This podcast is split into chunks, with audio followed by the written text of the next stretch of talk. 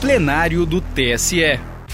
De acordo com a resolução aprovada que dispõe sobre a arrecadação e os gastos de recursos por partidos políticos e candidatas ou candidatos e sobre a prestação de contas nas eleições, as legendas devem divulgar em sua página na internet o valor total do Fundo Especial de Financiamento de Campanha e os critérios para distribuição a candidatas e candidatos. Acompanhe como foi o julgamento.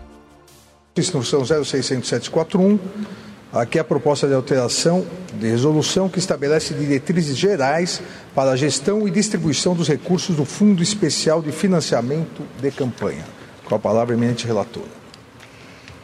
Presidente, neste caso, essa também é, tem caráter natureza permanente e as alterações que foram propostas, basicamente, esta tem maior simplicidade é, a principal pro, proposta é a divulgação na página eletrônica do partido sobre os valores recebidos do Fundo Especial de Financiamento de Campanha e os critérios para a distribuição desses recursos para as campanhas eleitorais.